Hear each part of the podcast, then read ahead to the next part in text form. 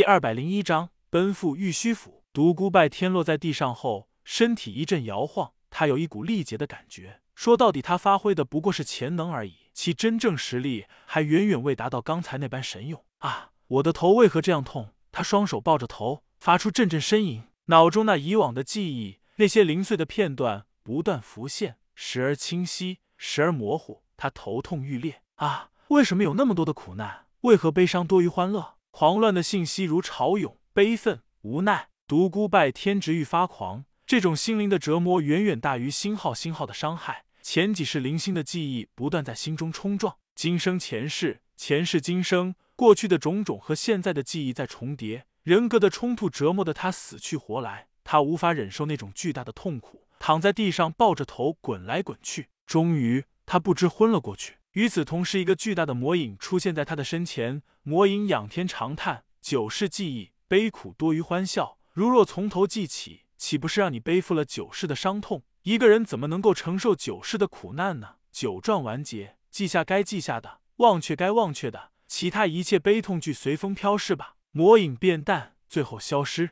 独孤拜天悠悠醒来，他感觉自己头还是很痛，但已经不像开始时那样头痛欲裂。他慢慢从地上爬了起来，感觉脑海中似乎多了些什么东西：乱天诀、落天诀、灭天诀、惊天诀。啸天诀、战天诀、魔天诀、傲天诀，哈哈，八大神诀，哈哈。他仰天大笑，我与他分分合合。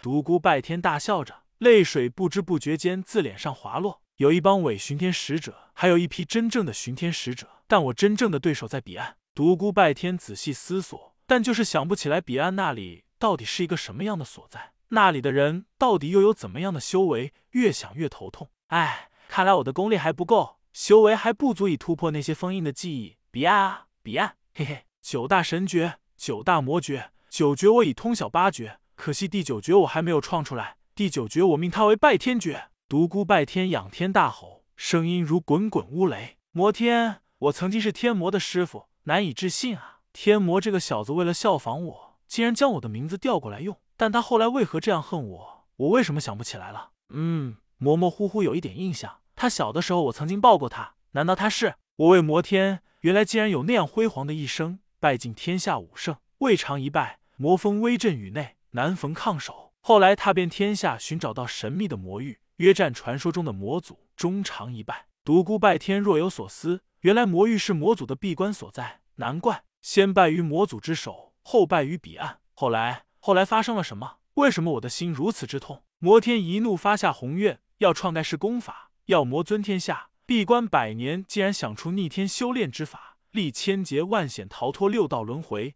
临时逆天，一世一修炼。唉，没想到消息到底还是走漏出去了。九诀未出，便已名动天下，但传言越来越失真，知情之人却认为我疯了，认为我魔天最终踏上了一条不归路。随后，一幅幅画面又在他眼前浮现。嘿嘿，不死之魔，不死神魔，哈哈！独孤拜天虽然在大笑。但泪水却不受的控制的再次流了出来。人生真是奇妙啊！哈，我为灭天，我为不死之魔，武林那段最为黑暗的历史，竟然是我一手造成的！哈哈，灭天苍凉的一声，嘿嘿，强行将魔天诀、惊天诀、灭天诀合而为一，不死魔功出城，威震天下，无人能够与之争锋。不死之魔一生凄凉，虽然魔功无双。但太过求成，终于走火入魔，魔性大发之下，一掌竟然打死了自己最爱的女人秦月，懊悔半生后遭人污蔑，再次发狂，大杀四方，血染天下，最终逃入魔域，经魔祖度化，解去心魔。但此时他已经与天下人士同水火，后挑战彼岸高手惨败。原来如此，怪不得每套神诀的最后都有些残缺的功法，每一世都在试图融合前几世的功法。不灭金身，不死魔身由此而来。随后惊天、乱天、落天，主要事迹在他心中一一闪现，但都很模糊，许多画面他都看不太清。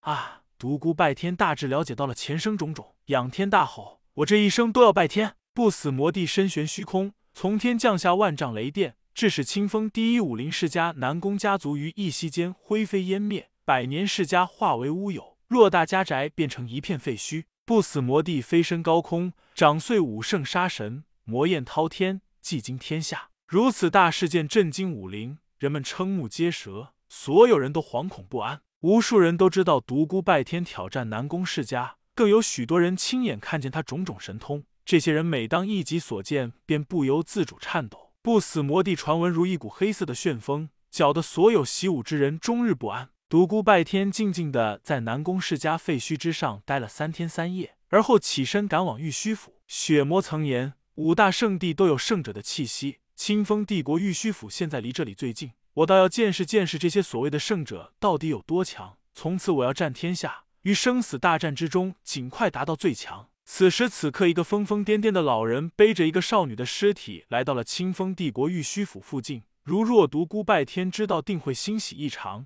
因为老人正是血帝。他背着司徒明月在清风帝国内到处游转，不知不觉间便来到了这处圣地。这一次，独孤拜天不再掩饰自己的行藏，他身背魔锋，腰悬阔剑。径直向玉虚府赶去，一路上惊得武林人奔走相告，不知道他这一次又要搅出何等风波。随着他一日日接近玉虚府，武林人渐渐明白了他的目标，惊诧于他胆大包天，竟然打起了武林圣地的主意。无数武林人在观望，所有人的目光都在随着独孤拜天的行程而移动。几日之间，独孤拜天的去向成了人们最大的谈论话题。玉虚府位于群山之中，虽然有不少武林人知道其地址。但少有人登门拜访，因为玉虚府根本不接见一般的客人。此时，玉虚府后山一个古洞之内，一个独臂人披头散发在狂笑，哈哈！千年古洞遗留秘诀，想我于意中有望可以攻达化境，哈哈！此人正是被独孤拜天断去一手臂的玉虚府传人于毅，也是玉虚府当代最杰出的传人。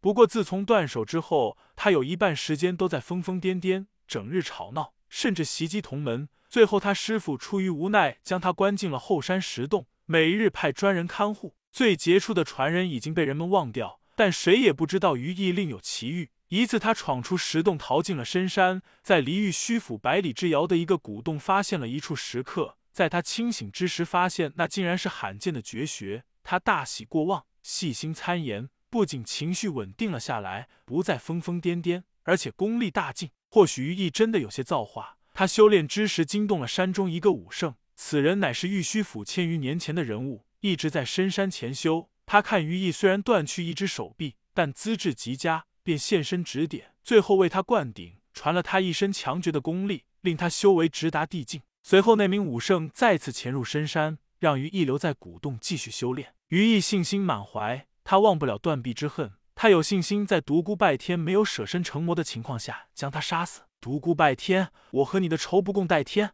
我早晚要亲手杀了你。他若知道此刻独孤拜天在地级巅峰与圣境之间徘徊，已经达至亚圣境界，也许就不会如眼前这般疯狂，也不会为玉虚府惹来大祸。十日之后，独孤拜天终于来到了玉虚府，眼前层峦叠嶂，云雾飘渺，山上满是积雪，白茫茫一片。独孤拜天刚刚走进群山，便感应到了一股强大的气息。山中的某一个地方隐匿着一股磅礴的力量。他冷笑：“血魔说的没错，千年圣地果然非等闲之地，真的葬有圣级高手。我倒要看看你这个被人们尊为武圣的家伙到底有何本领。堂堂圣地绝世高手，想必不会让我失望。”走着走着，他突然停了下来，道：“难道并不止一个武圣？竟然另有强大的气息？果然不愧为圣地。嘿嘿，普通武圣我已经见识过了，最好给我跳出来一个古武圣。”玉虚府上众人这些日子以来，早已听到了江湖中的传闻，知道独孤拜天一直向这里赶来。在他距离这里百里之遥时，他们就已经发现了他的踪迹。飞鸽不停的飞起，信书不断。山上所有人如临大敌。玉虚府众人并不知道附近山中隐有前辈圣级高手。山上虽然有地境高手，但根本无战胜独孤拜天的把握。不死魔帝似乎潜力无边，功力与日俱增。南宫世家的覆灭令他们感到万分不安。